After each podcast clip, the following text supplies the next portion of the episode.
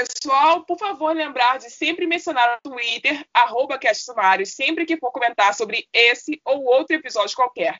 E se você estiver nos ouvindo pelo Spotify, por favor, siga o nosso programa. E se você estiver conosco pelo Anchor, por favor, deixe-nos uma mensagem de voz que a gente inclui no encerramento próximo. E sigam os nossos convidados de hoje através dos links na descrição deste episódio.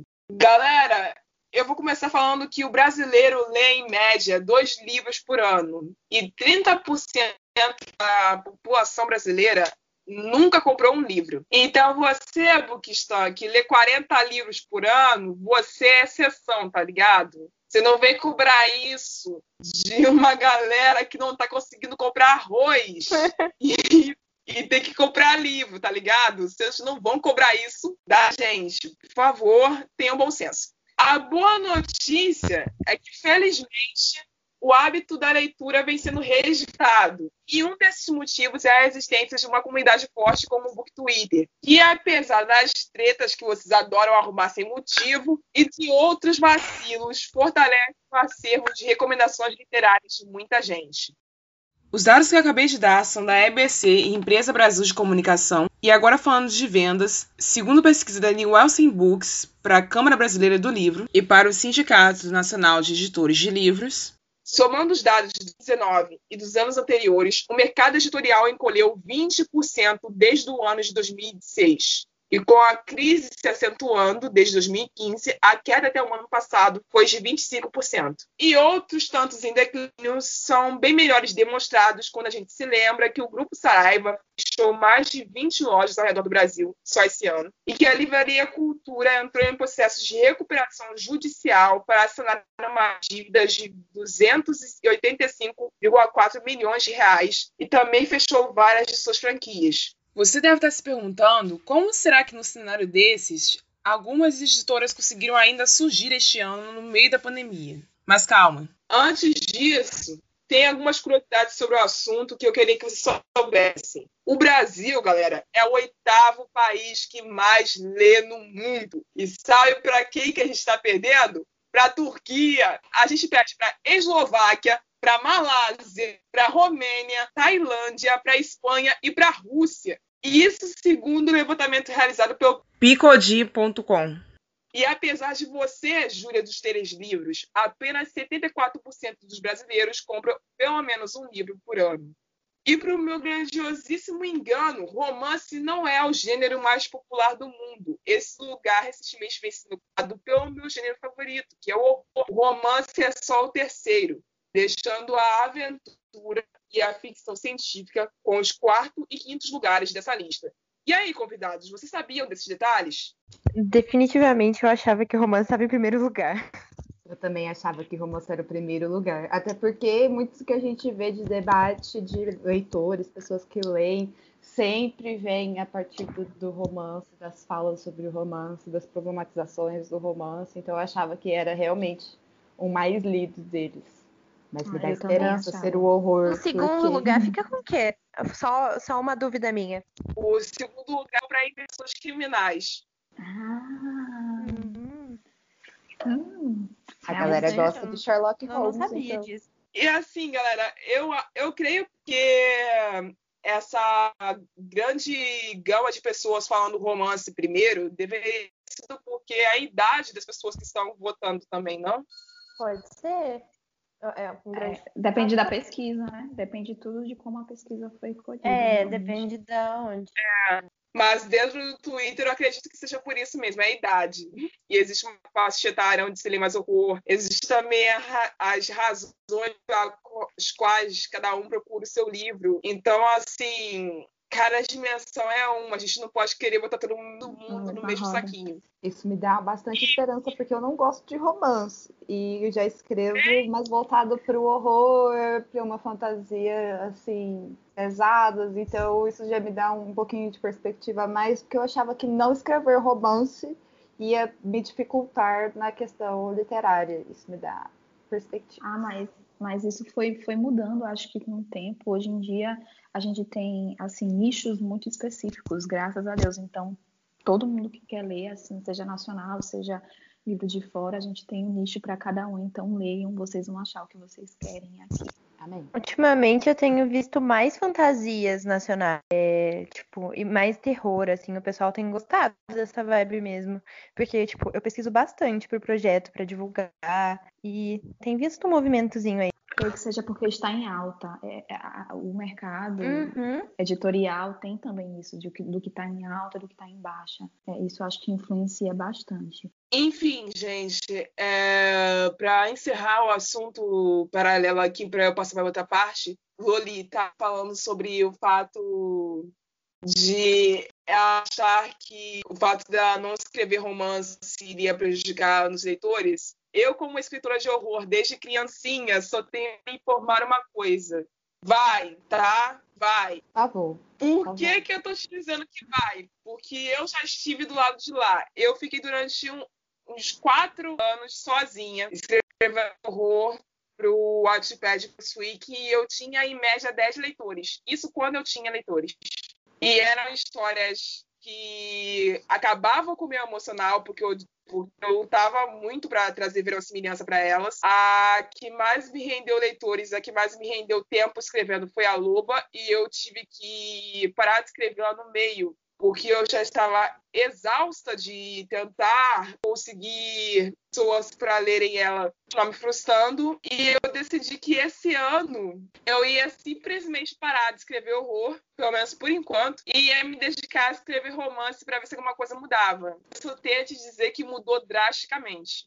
É essa sensação que eu tenho, porque quando você abre os sites como Wattpad e qualquer coisa, você só vê romances muito voltado o hot, muitas vezes, ou só romances, coisas leves, sabe? Que a galera gosta de ler coisas leves e infelizmente minhas histórias são leves em níveis diferentes. Eu acredito que eu, quando é coisa leve, nunca é por romance, é família, amigos. E no geral o que eu escrevo são coisas bem pesadas, assim, que deixa a pessoa meio chocada. E é realmente complicado conseguir acarinhar um grande número de leitores dentro desse nicho que a gente pertence. Mas, enfim, continuando. Livros impressos adquiridos em lojas físicas continuam sendo a escolha para 58% dos leitores brasileiros. Os livros de papel em lojas online somam 48%. O download de fontes gratuitas, 28%. E e-books em lojas online, 15%. Os audiobooks em lojas online, muito comuns no exterior, representam somente 1% no Brasil. Para 36% dos leitores, o preço do livro impacta na hora da compra. Dentre os entrevistados, 53% acreditam que os valores estão adequados, enquanto 23% acham baixos e 14% excessivos e 10% demasiadamente altos. Outras informações sobre essas pesquisas e outras que eu não consegui colocar nesse podcast porque não deu tempo, vocês vão encontrar a nossa thread na descrição desse episódio. E aí, quem são vocês entre esses números que eu acabei de citar? Eu, pessoalmente, acho que os valores ou são adequados de acordo com o processo editorial, ou são excessivos em questão social. Eu acho que tem muito, muito a ver com a questão social que a gente tem de desigualdade socioeconômica no Brasil e como o livro ele é elitizado. O mercado editorial ele faz o máximo para tentar deixar o livro mais barato possível. Só que como tem muitas fases no, no, no trabalho editorial, eles precisam manter aquele preço e para quem trabalha já é muito pouco. Mas para o cliente final que está recebendo isso, né, a, a ponta final do processo, é muito caro até porque, que nem você disse no início do podcast, a galera não tá tendo dinheiro nem para comprar arroz. Imagina um livro, que seria tipo um produto de luxo em muitas casas, em muitas vidas. E tem gente que nem acredita que ler seria uma atividade válida, acham que é uma perca de tempo. Então, eu fico entre essa questão socioeconômica e, o, e a necessidade do mercado editorial de se manter vivo. Então, é adequado, Ah, é. mas o adequado ainda é muito caro. Ó, eu pago pau para para livro nacional, então quando eu vejo um livro nacional que lançamento, que eu nem vi a sinopse, eu vou lá e compro. Quando tá na promoção, alguma coisa assim, eu prefiro comprar. Mas a minha realidade é outra, eu só tô comprando ultimamente e-books. pela facilidade, porque eu leio mais rápido. Quando eu compro físicos, eu, eles demoram lá muito mais na minha estante.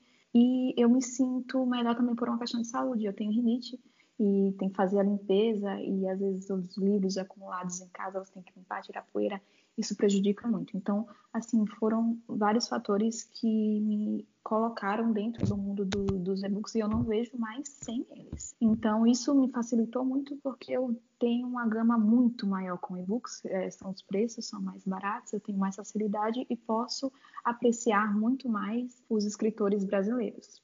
Eu, eu consumo muito e-book, assim, eu, eu gosto de fazer pesquisa. Tem muito livro que eu só acho em e-book é o que a Loli falou também sobre mercado editorial. Eu sempre penso o, o trabalho que dá para fazer.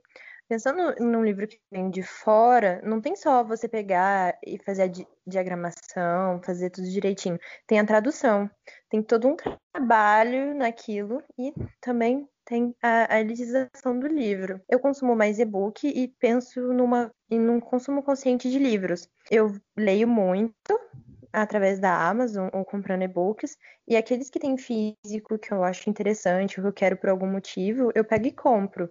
Claro, eu fico procurando, esperando o preço legal, que caiba no meu orçamento. Oi, eu sou a Iris e eu criei o projeto Divulga Nacional. Eu, esses dias eu fiquei tentando pensar como surgiu a ideia do Divulga e de verdade eu não tenho ideia, foi uma coisa bem do nada. E eu tenho certeza que ele surgiu de uma, uma raiva minha, não é bem essa palavra, mas uma insatisfação minha de que eu sempre vivi num lugar, sempre vi pessoas falando mal de, de conteúdos feitos no Brasil sempre tem aquela ideia, que é uma ideia bem errada, de que tudo que é produzido no Brasil é ruim e que o Brasil só tem livro clássico, por exemplo. A gente não tem outras coisas. E romance. E é, não é assim. Então, eu sempre pesquisei muito na Amazon, sempre fui atrás, sempre busquei, desde o ano passado, na verdade. E eu sempre vi romance, romance fantasia. E no Twitter, principalmente no Book Twitter, a gente só dá valor a livros, normalmente, no caso, a livros de fantasia, os mais famosos, e só, ou romance. E o Divulga surgiu disso, de uma pessoa que vê que tem mais e queria mostrar o que tem. É, quando a gente para para pensar no, no, no mercado editorial brasileiro, no caso eu, eu sempre penso em como tudo é muito elitizado e ao mesmo tempo como é tudo muito difícil. O brasileiro, ele, por mais que seja um país, como foi citado no começo, que está em oitavo lugar, é, é um lugar bom? Não exatamente, é um lugar ruim? Não exatamente, eu acho. Mas o brasileiro não é incentivado a ler. E a parcela que é incentivada a ler é uma parcela que tem mais dinheiro, eu diria, ou mais condição. E Olá, ser humaninhos! É, eu sou a Capitu, a administradora misteriosa, como a Iris gosta de dizer, e ela falou um pouco sobre a elitização no mercado editorial, que é algo muito contundente, como é que a gente vive em um país com as pessoas que têm, em maioria, renda baixa, e você vai, vai dividir ali o preço, você vai pensar, eu vou comprar o que eu preciso para sobreviver, eu vou comprar o livro. Então, o livro realmente, ele, ele faz parte de uma parcela da população que nem sempre consegue. Só que ao mesmo tempo o livro é algo essencial para que a gente cresça como nação. Então, assim, eu entrei, eu entrei nessa, a gente, eu vou citar um pouco alguns pontos que isso influencia, que é, por exemplo, a pirataria, que trouxe tem pontos positivos e pontos negativos. Bom, para voltar, eu queria dizer como eu entrei, eu entrei a convite no Divulga Nacional, a convite da Iris, eu me animei, eu me coloquei à disposição e eu passei por uma entrevista. E eu acho que a gente está indo muito bem, porque recebemos esse convite maravilhoso, muito obrigada. Bom, é indiscutível que as tecnologias possibilitam uma democratização da leitura. Tanto que editoras elas passaram a se infiltrar em grupos do Facebook e posteriormente em plataformas de escrita interativa para fazerem as suas pesquisas. Isso deu um novo boom, uma nova visão na, na perspectiva das editoras de como elas iriam reagir para não entrarem em falência. Bom, incentivar a leitura em um país com tanta desigualdade social é imperativo, mas também a gente precisa diferenciar a parcela da população que não tem acesso à leitura por questões econômicas e escolares daquelas que simplesmente acabaram se acomodando. Bom, eu falo isso porque, como eu já disse, a pirataria se tornou um meio bem democratizador para os brasileiros, mas ao mesmo tempo é algo comum e é algo conveniente. É, só que a gente tem que sempre pesar. Apesar de ser comum, apesar de ser conveniente, apesar de ser democratizador, ele não deixa de ser errado e criminoso. Então, tendo em vista essa perspectiva da pirataria aqui dentro, que é algo mais aceito, a gente tem também outras dificuldades dentro do mercado editorial brasileiro. Dentre elas, eu poderia citar as taxas que as editoras cobram para publicar de seus autores, é, as pequenas editoras que com pouco orçamento conseguem fazer milagre, os autores independentes que se tornam super-heróis, fazendo a capa, fazendo a revisão, fazendo, fazendo tudo sozinhos e postando é, geralmente em e-book, né? Porque fica mais barato. Bom, outra coisa que é algo bem complexo para a gente é o nosso é, essa visão do complexo do vira-lata, que a gente acha que tudo que vem de fora tem mais qualidade. E até assim, para gastar o dinheiro, a gente pensa, não, eu prefiro comprar, dar algo mais para algo de fora que deve ser melhor. E a obrigatoriedade da leitura de clássicos também dificulta um pouco, porque é uma linguagem mais culta, mais difícil para as pessoas que não estão preparadas para isso. O nosso ensino não agrega tanto é, a falta de interpretação, a gente tem muita dificuldade com a, com a interpretação. Então, você obrigar um aluno que ainda não tem esse vocabulário para ler um clássico, isso meio que traumatiza. E isso traz com que essa leitura se torne algo mais intelectual, mais difícil e mais trabalhoso. É, tem também algo muito grande aqui no Brasil, é o preconceito literário com gêneros. É, a gente sempre, a gente falou agora sobre romance, que achava que era o que era mais lido e não é. Isso é algo muito bom, mas ao mesmo tempo eu sinto uma certa um certo assim, ai, você lê romance? Nossa, você lê hot? Gente, leiam o que vocês quiserem. A gente tem escritores e autores maravilhosos que nos dão com muita dificuldade, que nos dão assim um material que, do qual você pode se adaptar. Você, leitura, minha gente, não é só algo culto, não é só algo para alimentar a alma, é algo para entreter também. A gente já tem tantas plataformas, plataformas, perdão, para entreter, então temos que nos ligar nisso. E também essa procura de somente autores podem me cancelar se quiserem, é, mas eu queria abrir, inclusive, é porque é muito difícil quando você só procura autores conhecidos e livros já editados. Eu queria que as meninas me ajudassem um pouco a falar sobre isso, a Loli também, a Iris, porque é algo bem difícil, porque o nosso, o, o, nosso Twitter, ele tenta justamente trazer novos autores, coisas novas, materiais novos, mas às vezes as pessoas vão por outras vertentes de editoras maiores que naturalmente chamam mais atenção. Meninas, o que, que vocês acham sobre isso? O crescimento de autores citados, ele dá mais. Tipo assim, tem um lado positivo de ler livros hypados, irritados, e tem o lado negativo, né? O lado negativo seria essa falta de, de conversa com novos autores. E o lado positivo seria que você tem muita gente para conversar sobre isso. Então, no, no Book Twitter, a gente vê uma movimentação muito grande de livros de fantasia hypados, que eu não tem interesse nenhum de ler, às vezes, mas que a, as pessoas leem porque sentem que vão ter muita gente para conversar. Então, seria um uhum. incentivo, o, o, o, incentivo necessário agora seria conversar sobre outros livros, gerar conversa sobre livros novos que não sejam Trono de Vidro, O Príncipe Cruel, sei lá, Harry Potter, não significa que, não... que, eles não sejam bons, só que assim, a gente quer abrir os seus olhos para outras coisas também, outros materiais. É, são livros muito bons, são livros eu, eu... eu tinha feito uma pesquisa no meu Twitter há um tempinho atrás sobre, sobre livros. Tipo, falei várias coisas. E uma das perguntas que eu fiz foi sobre se, você, se as pessoas liam livros é, famosinhos porque elas gostavam da história ou se era porque elas queriam se enturmar. E o resultado foi se enturmar. Às vezes a maioria das pessoas não gosta da história, só lê porque quer ir no, junto com todo mundo. Ah, é, entendi. Bom, eu só queria fechar assim, dizer que continuem lendo, continuem panfletando, interagindo, consumindo livros citados ou não, é, mas que tenham sempre em mente que a nossa identidade e riqueza cultural está aqui, tá, gente? Ela sai daqui e vai para o mundo inteiro é, nos livros nacionais e não somente nos grandes clássicos, como a gente pensa, que são maravilhosos também, mas transmitam o amor de vocês, a leitura, principalmente para aquelas pessoas que acham que a leitura é um traço inte intelectualizado e distante. E saibam que com isso, com, com essa, vocês estarão levando uma mudança, quem sabe, para a nossa realidade social.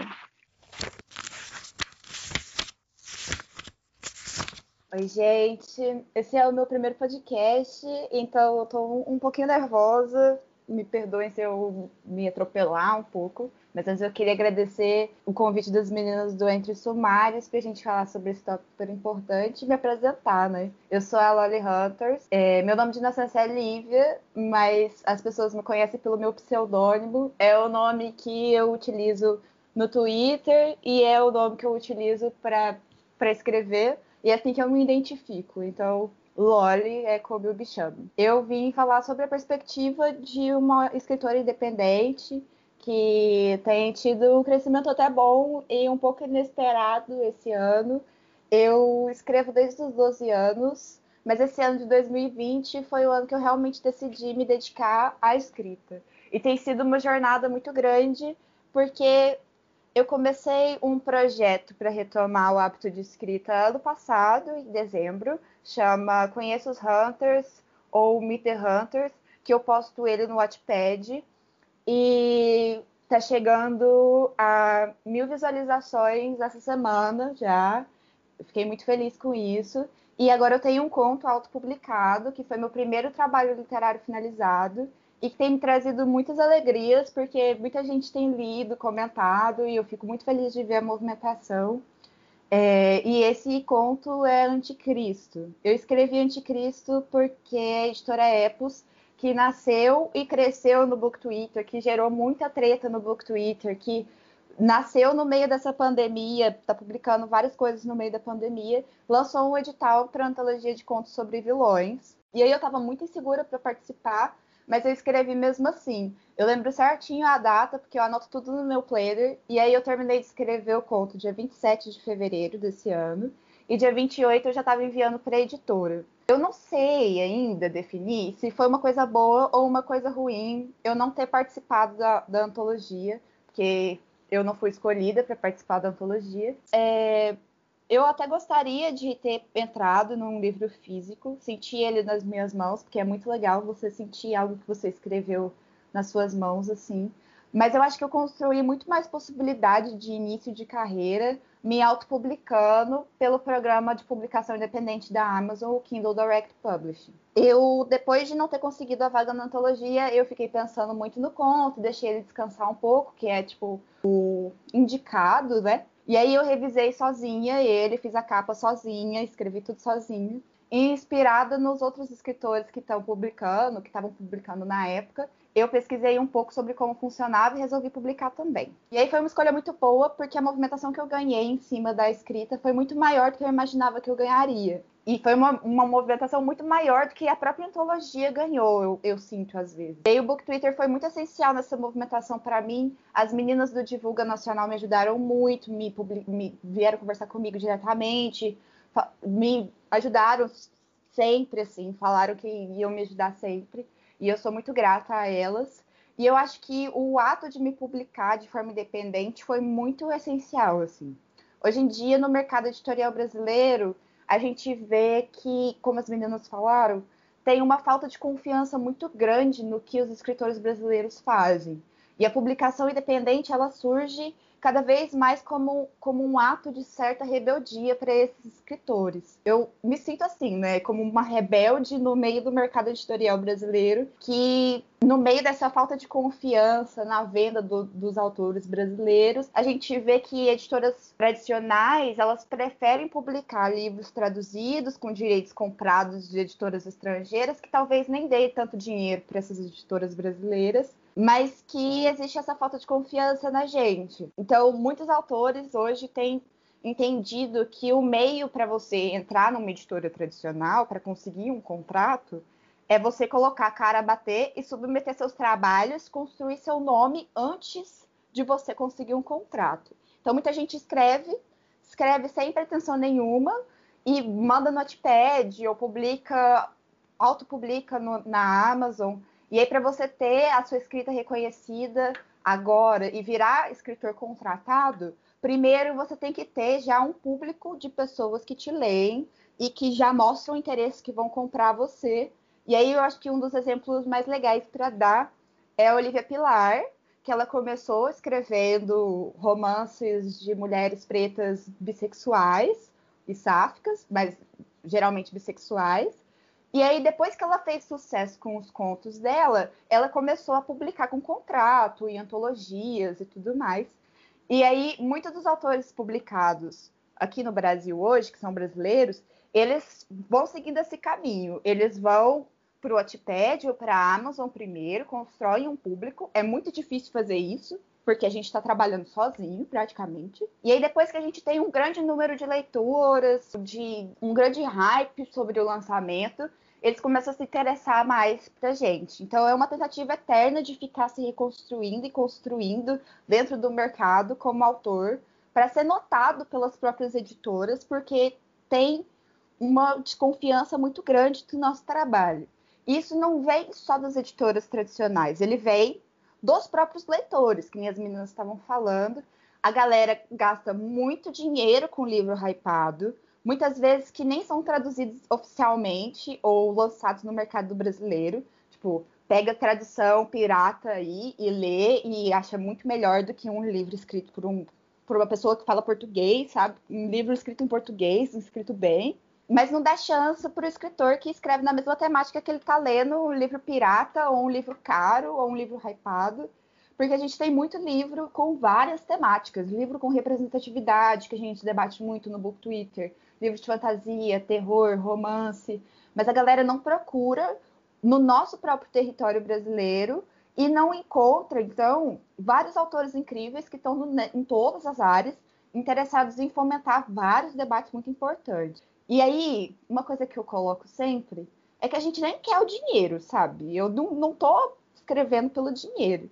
A gente coloca livro nacional, e-book, por tipo R$ 2,99, levei meses para escrever, coloquei R$ 2,99. O máximo que eu vou receber pela Amazon é um real pelo meu livro, que eu levei meses para escrever. E a gente não quer nem que paguem, a gente quer que, a, que, as, que as pessoas leiam, deem feedback. Porque muitos dos livros que a gente escreve estão de graça no Wattpad, e mesmo assim, a galera prefere pagar 60 conto num livro que nem vai ser bom, que é um livro problemático, que sai várias coisas ruins sobre ele depois que ele hypa, do que ler um livro independente. E aí existe toda uma discussão sobre isso, mas a gente, os escritores, né, tô falando aqui pelos escritores, a gente sofre muito com essa descrença do mercado, porque os leitores em si desacreditam na nossa capacidade. E aí o mercado editorial, ele se constrói, se estrutura a partir dessa crença ou descrença que os leitores têm. Então, se os leitores preferem um livro gringo e a editora quer vender, ela vai pegar um livro gringo, traduzir e vender. E aí a gente fica tentando se construir, se reconstruir, se virando e desvirando para conseguir atenção tanto do leitor quanto das editoras, para a gente construir nossa escrita, viver da escrita, nossos sonhos, nossas palavras. E para isso mudar, a gente precisa que os leitores se interessem mais, se posicionem mais, se coloquem mais ao nosso favor. Por isso que eu acredito muito em projetos como Divulga, porque é a partir desse que as pessoas sabem que a gente está ali, sabe? Se eu escrevo fantasia barra terror psicológico, então, se, se, esse não é o seu interesse, se essa não é a sua área, a gente tem vários outros autores que escrevem romances, terror, fantasia normal, é, vários nomes que escrevem coisas representativas, contos LGBT. E se você parar para pesquisar um pouquinho, você acha coisas incríveis. E a gente precisa que as pessoas olhem para cá, que as pessoas acreditem que a gente pode maravilhá-los tanto quanto os livros dos Estados Unidos ou de fora. A gente precisa que nos consumam, que queiram consumir literatura brasileira. Então eu deixo aqui, falei demais, sinto que falei demais, mas eu deixo aqui meu convite, meu apelo, né? saiam da bolinha de achar que só os escritores clássicos no Brasil existem e que eles não te interessam. Os clássicos são ótimos, sim, e a gente precisa estudá-los às vezes. Mas tem nós, temos nós, os escritores contemporâneos, na luta pela escrita e pelo amor à literatura. Por favor, nos escutem, por favor, nos comprem, por favor, nos consumam. A gente não faz por dinheiro, porque aqui nada dá dinheiro, mas o seu apoio pode salvar aquele sonho que construímos. Contamos com você e com o sonho.